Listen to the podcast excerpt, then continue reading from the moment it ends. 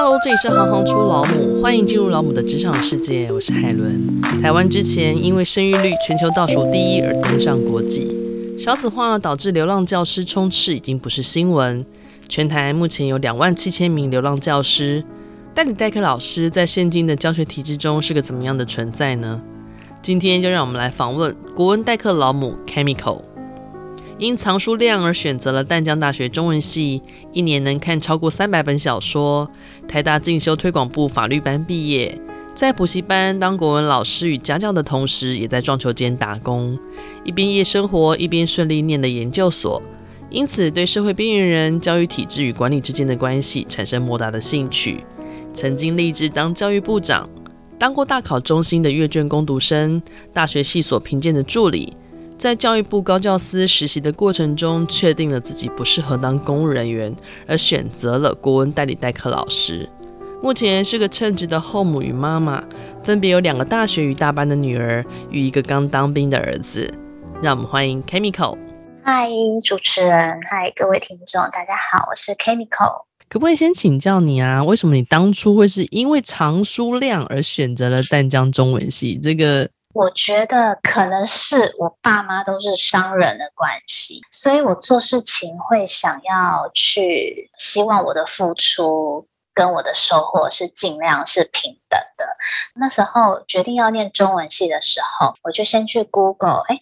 每一间大学几乎都有中文系，但是他们有什么不同？就被我看到，哎，原来淡江大学的中文系在它的系馆里面就自己有一个图书馆，里面有通俗文学小说。女性文学小说，还有武侠小说，藏书都非常的完整跟丰富，所以我就决定填了淡江大学中文系，四年内把所有我想看的书都看完了，然后就得到很多的收获。那你可不可以跟我们聊一下，你当初在念淡江中文系的时候，大概学了什么样子的东西？一般来说，台湾的中文系的科目就有两大主轴，一个是国学常识，国学就是文字学、声韵学、训诂学，就是正常的人类是不会想要去念的东西。那再来，对对 对，那文字学就是象形、指示、造字的六个法则嘛。就声韵就是他的声母跟韵母怎么来的啊，然后也讲完，大家就会睡着。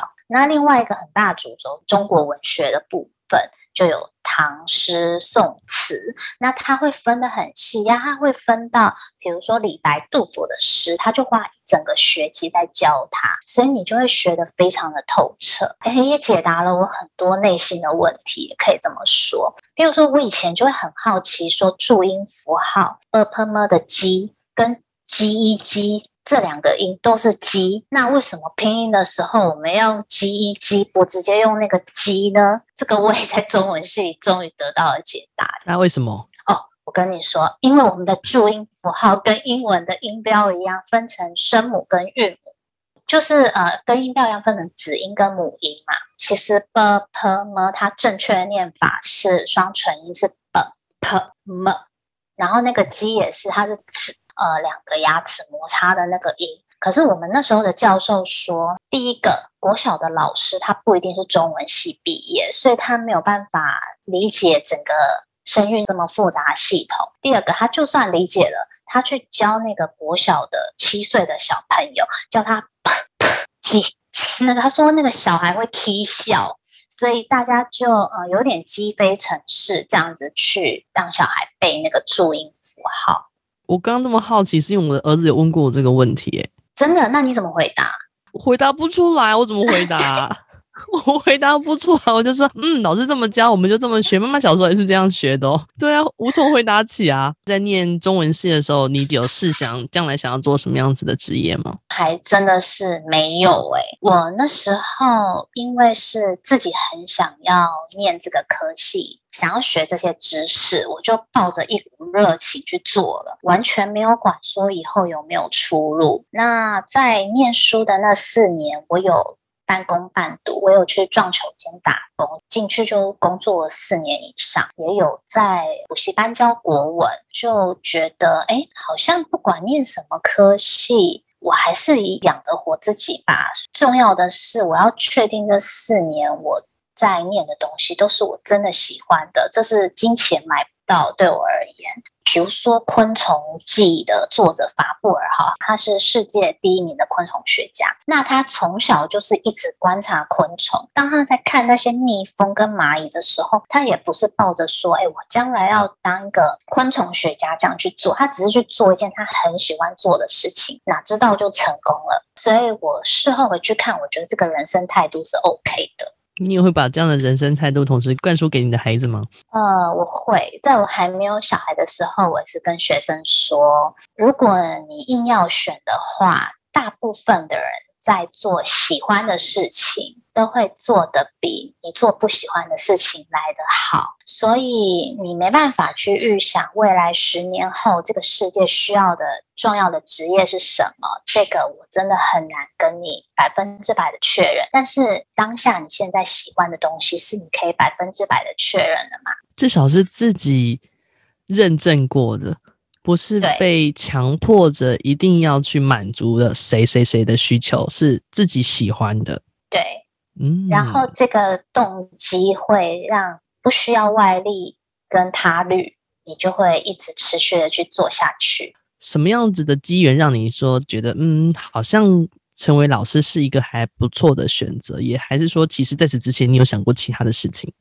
嗯，我在撞球间工作的时候发现。有没有学经历，好像会影响一个人，他以为他的人生的路的宽广，他能不能选择？我不知道为什么，然后我就开始去观察，有可能也是。书它让你在家里就打开你的视野，也有可能是社会现实的部分，是某些职业它就是有一个门槛，但在当时我是没有答案的，我就一边在夜生活撞球间混，那一边在补习班打工，然后就一直在想这些问题，然后我就也想说，是不是教育可以？改变某些人，他以为他一辈子就是只能这样子沦落。我觉得我还是想要去找到答案，或想知道自己能做什么吧。所以我又继续去考了教育学研究所。那时候我还跟我撞球间的同事说。呃，我以后想要当教育部长，这样子呢，我就可以改变大学录取的大家觉得不公平的方式，让想念大学的人都可以念大学之类的，然后他们也觉得很兴奋，然后就有点瞎起哄这样。然后我就那时候还去查说，教育部长是行政院长任命。总统说 OK 就可以当了，哎，所以好像也不需要什么背景，只要搞定行政院长就行。然后我就就自己开始对，先铺路。然后我就说，那我要怎么认识行政院长？就是要跟呃政府机构要有一点连结嘛。然后我就又去找啊，有一间研究所，他可以去教育部实习耶，然后什么的，所以我就踏上了这一条路。所以你是从那个最终的原始点，然后一直往回找找找，然后找到可行的连接，才决定 投身 教育这条路。对，对，我觉得 Google 好像影响了我的人生。可是你刚刚说的那个公务人员这件事情，你是不是后来在不同的，不管是实习经验也好，或者是其他相关的的机会经历也好，让你突然间觉得好像不太适合继续往公务人员这块领域走？呃，应该说我在编念研究所，这中间我在很多公务的机关打滚，我发现这样子一成不变的生活，好像不是我可以过一辈子的。因为我是一个很喜欢去观察人，然后有时候跟人互动，然后发现问题去找答案，但是在公家机关里面。这样子的个性，好像他们没有很希望你去一直找问题跟解决问题的感觉。他们比较适合，呃，一直承袭既有的传统，然后最好是安分守己，然后延续某个传统。所以我就知道，那我自己比较适合传道授业解惑的时候，然后我就去当个国文老师。但是你要我。永远在某一间学校，然后呢，送往迎来，可能也没有什么权利改变事情，这样子的生活，我可能是会不快乐。所以简单来说，你是自己选择成为代课老师的，可不可以这样说？嗯，可以这样说。我觉得我没有想要当一个正式教师的欲望。我们最近很常去国小分享职业探索的相关课程嘛，然后我会发现说，现在小学生写作文的比例非常的少。但是我那时候又查了一下，国中会考会考试，诶，会考作文，诶，对啊，那小学生不写作文，但国中会考却要考，你觉得这是个什么样子的逻辑？然后就你自己的经验跟观察，你觉得这部分的能力可以怎么养成？我觉得这个逻辑很简单，台湾的体制教育大部分的老师还是考试引导教学，因为国小他不用考国中啊，所以。没有考的东西，老师好像可教可不教吧？是不是？所以我觉得这是为什么我们在国小阶段，老师比较不会强制小孩写作文的原因之一。那第二个原因是我们国小老师的养成啊，并不是规定说你只有中文系的人才可以去当国小的老师，他可能来自五花八门的科系，包括体育系或数学系。那如果说他的背景是理工背景，或者是其他的背景，他也不会特别觉得写作文是一个，就是我的本业上面要去做的事情。他重视的可能是其他的东西，但是当然也是很重要的东西。第三个是，如果小孩写了作文，那老师就要改，所以除非这个老师真的很有爱心，我跟你讲，愿意让小孩写作文的老师，这。都是很伟大的老师，因为一般三十个人，他下一个题目，他回去就要改三天，所以愿意让小孩就是固定写作文的老师，就是算是蛮伟大的老师。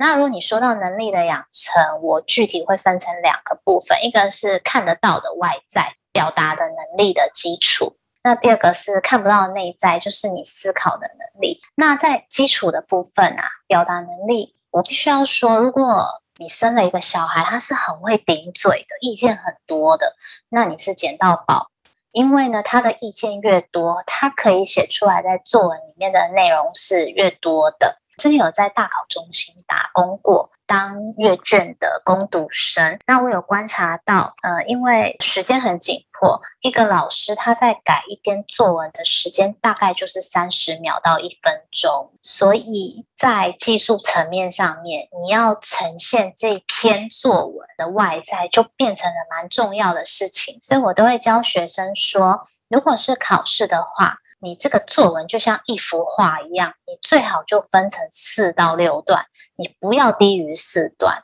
因为你分段越多，那个篇幅看起来越大，你篇幅大，视觉上的效果就好。再来就是。你的字尽量写得正常一点，你不需要行云流水，或者是小楷，或者是像行书那样。但是如果我是教授，我看第一段我就看不懂了，我真的是没有时间好好的在看你的内容，就像一个人的衣着一样，愿意继续看下去，赏心悦目的样子。那再来。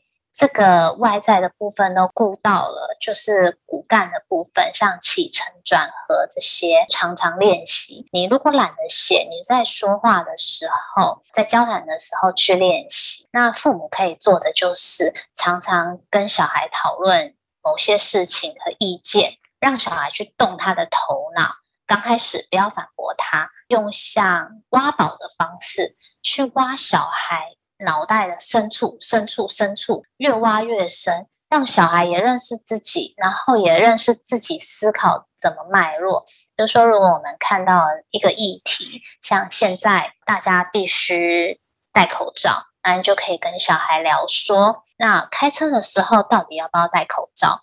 那为什么我们要戴口罩？戴口罩的时候是防飞沫吗？还是防什么东西？那我们还要戴护目镜吗？你就一直问，一直问，然后长期累积下来，我自己的经验是，学生本来他脑袋没有在动的，长期不动的，他会因为。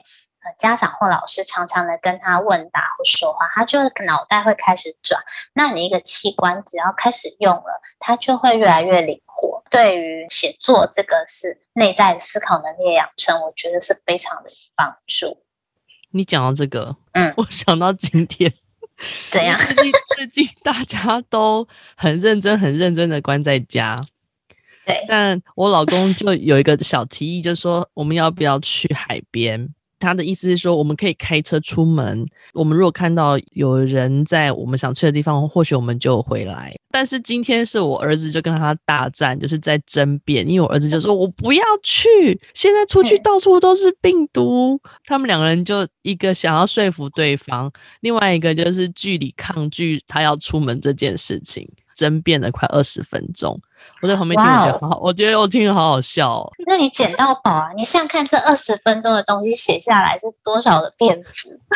然后我觉得当老师也是这样子，如果你不是以一个权威的态度，你就是像说话课一样，在学生还没爱上作文之前，你就让他们先跟你多谈话，再教他们怎么把他们跟你谈话的内容记下来。他需要经过技术上的整理，你的人、你的事情、时间。地理位置、物品都有了，但是我们要像画画一样，要怎么去把它放在看起来比较对称的位置？那是技术上的问题。那技术上的问题，我觉得都可以靠累积练习来获得能力。你只要愿意练习，但头脑转动起来看不到，这反而是比较难的。对、嗯，我觉得那个是老师比较不知道要怎么去开启的部分，该怎么说、嗯，因为他看不到。其实它就是一个潜移默化。很具体的作文能力的养成过程了，这一直是我很……但你脑筋转了、嗯，你就有素材了。你有素材，你就更好练习了。你的吵架过程的会议记录，是不是就是一个记叙文的练习？是。如果如果你们每个月都吵一次，然后吵完，大家把它记下来，哇，这样子一年就十二次。说不定里面，说说不定里面还会不小心就用了成语。然后还可以带着明嘲暗讽、比喻法，而且你记了以后呢，还可以变成论说文。嗯、你要说之以理，动之以情。嗯，那要怎么动，怎么说，小孩是不是就有动机了？因为为了要吵你爸爸，对，赶快推他一把。我觉得就是用生活的累积，这样就不会觉得好很有压力。对，我我看那个最近应该大家都还蛮好练习的。是因为 在一起时间很长，对，在一起时间很长，机会就很多。那代课老师跟正式老师有什么样的不同？就是，因为正常来说，老师怎么会分正式还是不正式呢？不是在学校教课老师就应该是正式的老师吗？那，在台湾是这样子，一间学校，像我是中等教师，就。比如说老母国中好了，老母国中如果有十位老师的缺额，基本上都应该要是正式教师。那为什么会有代理代课出现？是这十位正式的教师，总会有人需要请婚丧喜庆的假期，那也会有人需要请产假或育婴假，一请就是两年。也有人想要在职进修，好好的去念书，去国外念书。他可以请很久，这是当正式教师，就是有点像公务员这种身份的一个福利。那但是老师可以请假，学生不能没有老师啊，所以就会有代理代课这个制度产生，其实就是代班的人的差别只是在这里而已。但是你们必须通过的所有考试都是一模一样的吗？对，只是差在最后一个，就是像公务员的考试一样，他在这个缺额你考进去的时候，他就会跟你说，我这一次招募这个缺额弥补进来的人是正式的资格还是代理的资格？第二个例子是，呃，碍于现实的状况，正常来说，老母国中应该有十个老师嘛，可是我们遇见这个国家少子化，所以有可能两年后、五年后。我这间老母国中不需要十个老师了耶，因为我们收不到那么多的学生了。会有一个老师他没有班可以教，那他不知道是明年才会发生，还是十年后才会发生，但是他一定会发生，因为少子化。所以我们现在就做了一个嗯处置，如果我们这十位老师有一个退休了，我们就不补正式老师进来了。我们把那个员额就永远用代理老师来补，这样子就会有个弹性。所以代课老师他相对应该就少了很多福利吧？可以这样讲？对，没错，因为他就是一个代班的性质，还有约聘的人员，他的薪水是算时薪。那对于老师的心理状态来说，如果他是需要这份正职的，因为你毕竟到处去考代理代课跟教师甄试是需要时间跟金钱的成本嘛。对于这个老师来说，他等于必须花时间跟金钱的成本在做这件事情，那有可能也会影响到他留给学生的时间。嗯。既然谈到这，我觉得有一题我想要先提早问，就是你自己在成为国中代理代课老师这段期间，最大的成就跟挫折是什么？然后或者说有没有特别难忘的教学经验可以跟我们分享？最大的挫折哦，其实是其他老师对我的批判。怎么说？因为因为不知道为什么，在台湾的教育界的教师对于老师有。一定的期待，他的服装仪容跟谈吐，然后大部分的人都是那样，他会有一个形象，诶，那如果你跟大家有一点不一样，他们会不大能接受。譬如说，我是一个习惯接睫毛跟做水晶指甲的人，那其他的老师就觉得这样子不适合当一个老师。啊，包括染头发，就为人师表啊，这样没有办法说服学生，不应该把时间花在外表，应该要念书什么的。然后这些话就会一直传的，能传到我的耳里，这样。然后在我实习的时候，我就遇到了，是没有薪水的，但是你要做半年，就是做一个学期。我记得我那时候跟我老公说，就我很气，我就说我已经没有拿钱了。连指甲都不能做，然后 你你的意思是说，时间精力都投注，但我还不能做我自己。我很想知道你那时候带的学生们给你的反馈跟反应是什么？我的成就都是来自于我的学生。第一个，他们会对你有兴趣，因为你很奇怪。那一旦你的学生对你有兴趣，你就更可以合法的。把你的思想洗脑给他们，因为他们就会像在看一个现在的网红一样，他就会想要知道你为什么会想去做这些事情，会有什么影响，甚至他会觉得说，哎，所以说一个很爱漂亮的人，很打扮自己外表的人，也有可能当人家的老师，他并不会影响到你的念书。呃，上课的时候，我的学生都很敢。跟我发表他们的意见，比如说我在上《醉翁亭记》，我就说欧阳修他在他的醉翁亭那边开一个野外的 party，有人在溪边玩水，有人在烤肉，有人在喝酒。那为什么大家都愿意跟他在户外开 party？他是一个官呢，然后旁边也有平民百姓，有官，什么人都有，是不是因为大家喜欢他呢？觉得他是一个很好的官？然后我的学生就会举手说：“老师。”可是会不会是因为大家只是想要阿谀奉承他，因为他的地位比较高？那我觉得这些我的学生跟我的讨论，是我一个很大的成就感的来源，跟我觉得很好的回馈。就是第一个，他有在上课，他没睡着；第二个，他敢跟我说，跟我提不一样的意见，而且意见又是。紧紧扣在这个课文里面的，那这些事情，我想起来我都会觉得很开心。你要让大家知道为什么他们不睡着是多么难得的事啊！可能有一些他们的、嗯、你之前带过的班，他的实际的状况可能不是这么的，嗯，顺人生不是很顺，人生不是百分之百的正向或顺遂吗？呃，有的学生他就会自暴自弃，他就会觉得。啊，反正我没有用了，我就不念书了，我就去呃呃，用我们大人的台词就是混黑道。那我就会跟他们说，哦，如果你提到要混黑道，那你知道什么是江湖规矩吗？然后学生就愣住，他说什么？都已经混黑道了，还要知道什么江湖规矩？然后我就跟他们说，有一次我跟我。一些夜生活的朋友去酒店耍团，然后我们进去包厢，坐在椅子上的时候，有一个小弟，他就随随便便就坐在包厢的桌子台面上，然后他的大哥就很生气，就叫他，你立刻给我站起来，大家都在这里，你怎么可以这么没规矩？你现在去厕所里面面壁罚站。然后我就吓到，我就哦，对。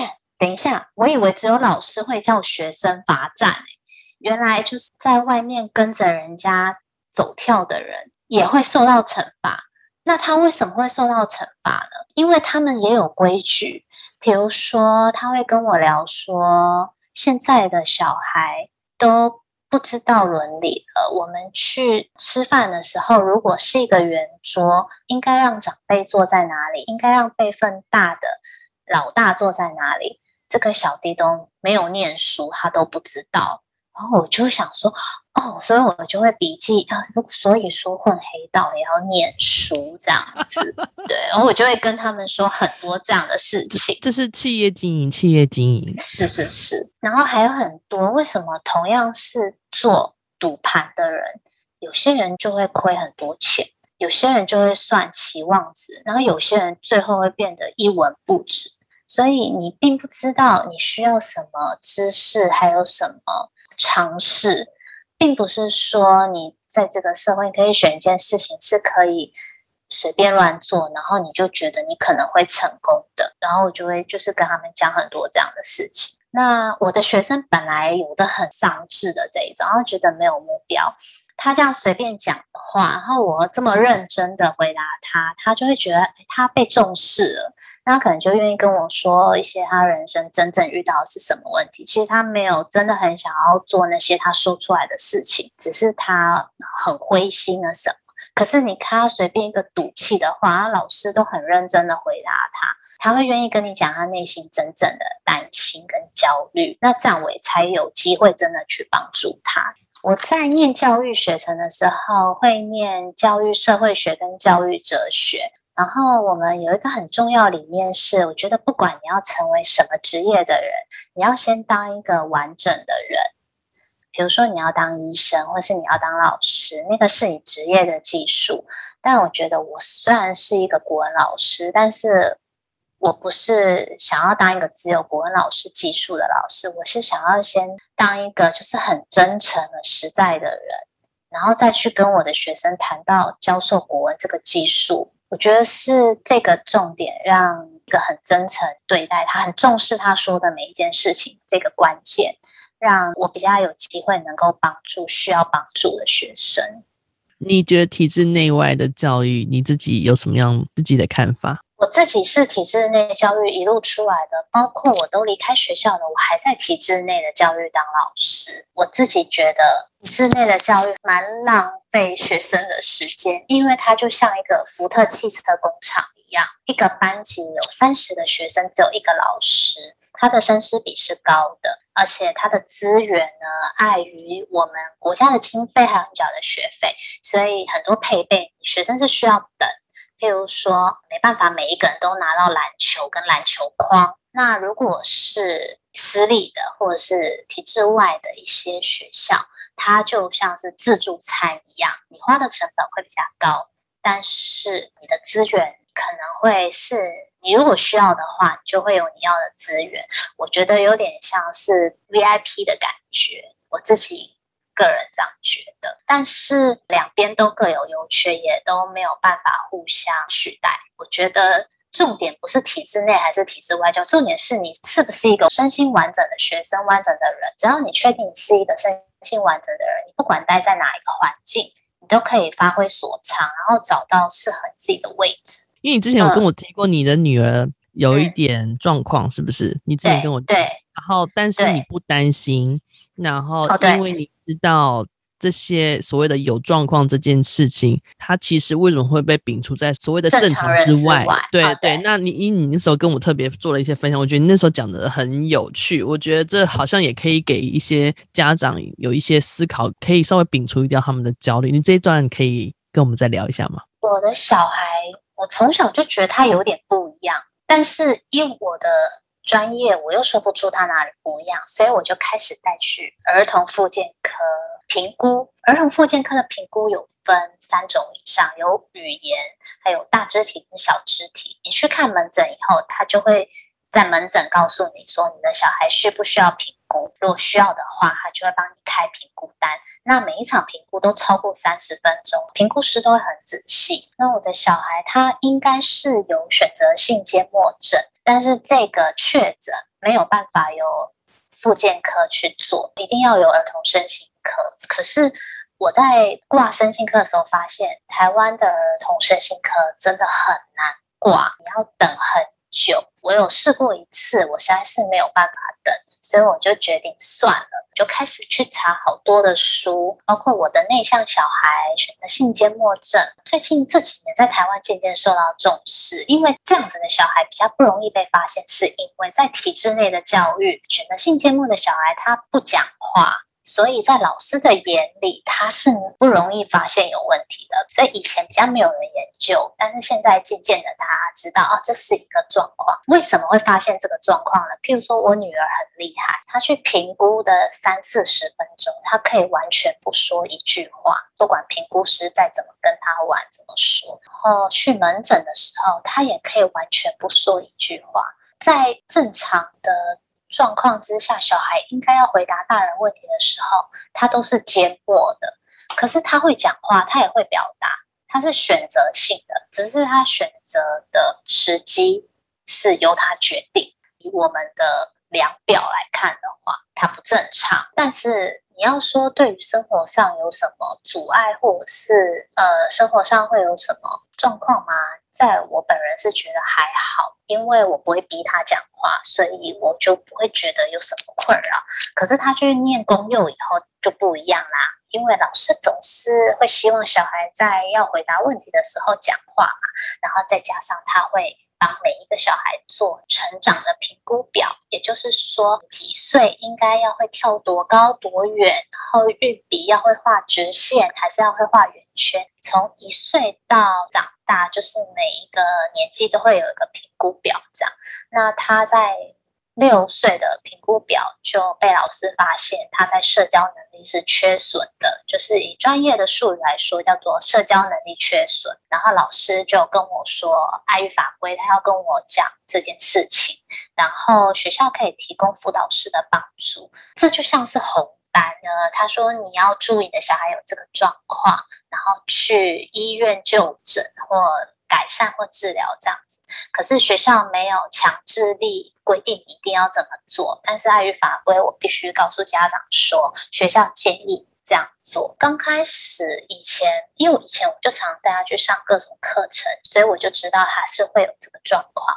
我就又开始去了解这整件事情的全貌，我就去查说是谁规定跟发明这个量表的。我发现啊，它是在美国工业革命以后，教育普及以后衍生出来一个东西。因为在体制内教育，班级的人数是多的，管理者老师的人数是少的，只有一个人。如果说每个学生的差异性太大，那每个人都是这么独特的话。老师是难以去管理个班级经营整个班级，所以在工业化革命后的以工厂的角度来进行学校教育的时候，在经营管理者他会希望我们每个学生的程度跟发展尽量是往中间中间数靠齐的，这样子对于教育的成本会比较降低。那我懂了这个量表的出处，还有为什么会有人这样建议的时候，我就觉得大致理解这个量表存在的意义了。那我发现，其实每个小孩他确实就是一个独特的人。那有的时候他学这件事情的速度跟别人不一样，可是我们人是会活八十岁的。如果你把这件事事情拉长远来看。他的恐惧跟焦虑其实就会被稀释掉，所以我这样自己把这个整件事情的脉络想清楚以后，就也不觉得有这么焦虑了。那他不想讲话就算啦，就不要逼他讲话就好了。那他的老师也很有 sense，他有去在职进修，在听演讲的时候有了解这个状况，所以。我女儿的老师也从来不逼她讲话，然后不逼她表达意见。哎，奇妙的是，在这个小孩待在这个让他不焦虑的环境后，他是发现说，老师没有逼我了，所以我不会焦虑了。那我可以当一个呃完整的自己了。然后他反而突然有一天就开始跟老师说话了。然后我记得他第一次跟老师说话的那一天，老师跟我说：“妈妈，我一定要跟你说今天怎么样怎么样。”然后他就回答我问题，天哪！然后老师就好感动。然后我就说：“老师，你有没有很高兴你征服了一个怪咖？”对。然后我就觉得老师跟我应该永远忘不了他那一天那一刻感动的心情。我觉得听完这段，真的很多爸妈可以少掉很多的焦虑，所以我也很肯定现在体制内教育的老师，只要是真正是这个人的本质。但是真的就像你之前有跟我聊的，其实家庭教育它才是最最重要的。爱原本的他，让他知道这件事，他不知道就一直跟他说。嗯、然后你不只是一位母亲，你还同时是一位后母。对，那你你可不可以跟我们聊一聊你的心境上的转折？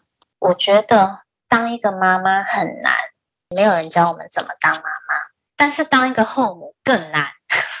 如果你同时是当妈妈和当后母，这个是母之最难境界。很高兴我算是闯关成功。我觉得让生活比较顺利的一些关键，不要害怕是吗？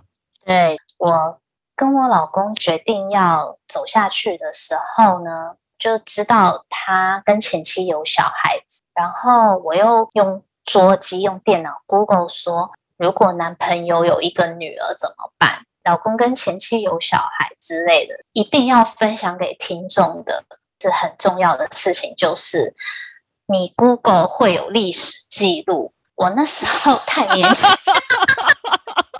这是什么东西啊？我跟你说，然后呢，这个历史记录被我老公的大女儿看到了。那时候他真的吗？他可以回溯到你的其他账号吗？不是的，是 Google 打开它的浏览器，你按搜寻。啊，我听懂了，我听懂了。好，对。嗯。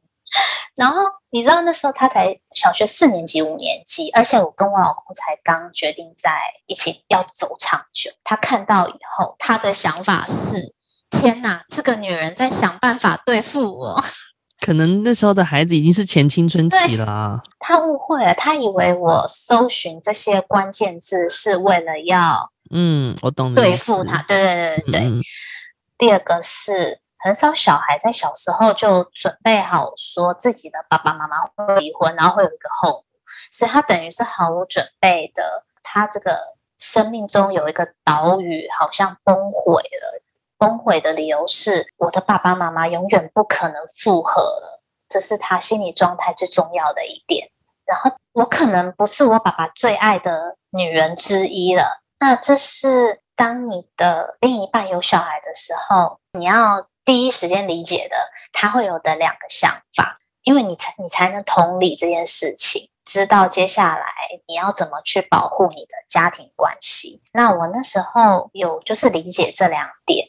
所以我们要有一个好的开始的话，我可能必须做点什么，这样子会比较容易。那我就开始列出一些 SOP，我就把事情分成呃，我可以做的跟我不能控制的。那如果是我不能控制的，譬如说他怎么想我，譬如说你看他看到那个历史讯息，他怎么想，这个我不能控制，那我就不管。我也不去懊悔了，就我不管这个我不能控制的，但我可以做的是什么？第一个，让他知道他的生活多了我不是一件很坏的事情，我让他知道，然后他不会因为爸爸多了一个一起生活的人，他的地位受到威胁。那我觉得这是我的目标，那我就在这两个大目标下面去列细项。第一个是我很重视他所有的小事。他的生日，他的人际关系，他的上课的状况，他每天有没有吃饱？因为呢，我再怎么说我爱他，我重视他，这个东西是看不到的。可是如果我去做，我硬把这个东西做出来，他就不得不看到。譬如我每天就亲手帮他做日式便当，他可以带去学校，然后有点漂亮的便当。那他在每次打开便当的时候，他就不得不看到啊。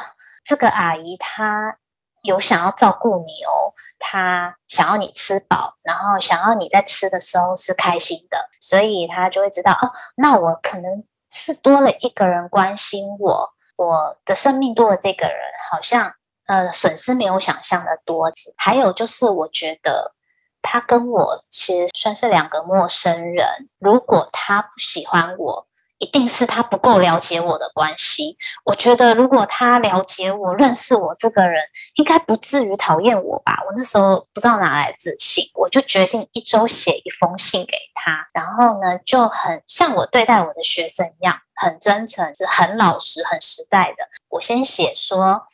呃，我跟你爸爸第一次见面在哪里？怎么认识的？然后什么时候知道他有一个女儿？然后我也没有经历过当人家女朋友的时候，男朋友是有女儿的状况，所以我自己知道我没有做过这件事，我可能会做不好。可是我想要把这件事情做好，所以如果你给我机会的话，我愿意努力。然后就一周写一封信，那这是我可以做的。至于他愿不愿意看，他看不看，他有没有丢掉或是努力看，这个我没办法控制，那我就不管，我就只管我可以做的事情。然后我还给我自己五年，就说我就这样子，我什么都不管的做五年，我再来看看这个情况有没有改善。如果没有改善，那我就再加，再想办法。我觉得很幸运，其实这样乱。没多久，他就认识我了。你等于卯足了全力耶。呃，对，我就是把它当成一个公司的企划书在做这样。而且你战线拉很长哎。对，因为第一个，如果你那个时间设得太短，你会很容易气馁跟挫折哎。你要改变一个人的关系，尤其是刚开始。认识的时候不知道是好不好，那个我觉得，因为我自己念过教育心理那些嘛，以我之前的专业来看，是需要好几年的，因为你念个大学是要四年啊，你就把它当做一门课程在念啊。可以这么说，而且你顺利毕业了。对啊，对对对，就是如果你有交报告，你有做功课，总是会有分数的嘛，不管那个分数高还是低。可是如果就坐在那里什么都不做。不要假装是他的妈妈，那你要当什么样的人？就当不要增加家里成员之间的冲突。可是我也不要你们委屈自己。他没有理由不接受你跟不爱你，就真诚的去对待他。就像你有很好的朋友，你去对待室友，跟室友很好，或是你的 partner，就把他当成这样子一个好朋友。那你要跟你的老公要有共识。就是如果对小孩有规矩上的要求，那就是爸爸去做。你就是当一个爱他的人，你就当一个付出爱的人就好了。因为光是付出爱就已经要花费所有的力气了。很感谢，很感谢你今天的分享。OK，好，谢谢，谢谢，谢谢 Camiko 今天的分享。每个人的一生中，一定会有那么几位充满热忱的老师，带你走过不同的人生低谷。因为理解，才得以更靠近。希望目前还在流浪的老师们不要放弃，孩子们会因为你们的教育热忱而幸福。如果你喜欢行行出老母，欢迎以行动力赞助老母，让我们能有更多的能量制播更好的节目，访问更多有趣的职业。如果有任何建议，欢迎到网站留言给我们。谢谢你们的支持与分享，我是海伦，我们下次见。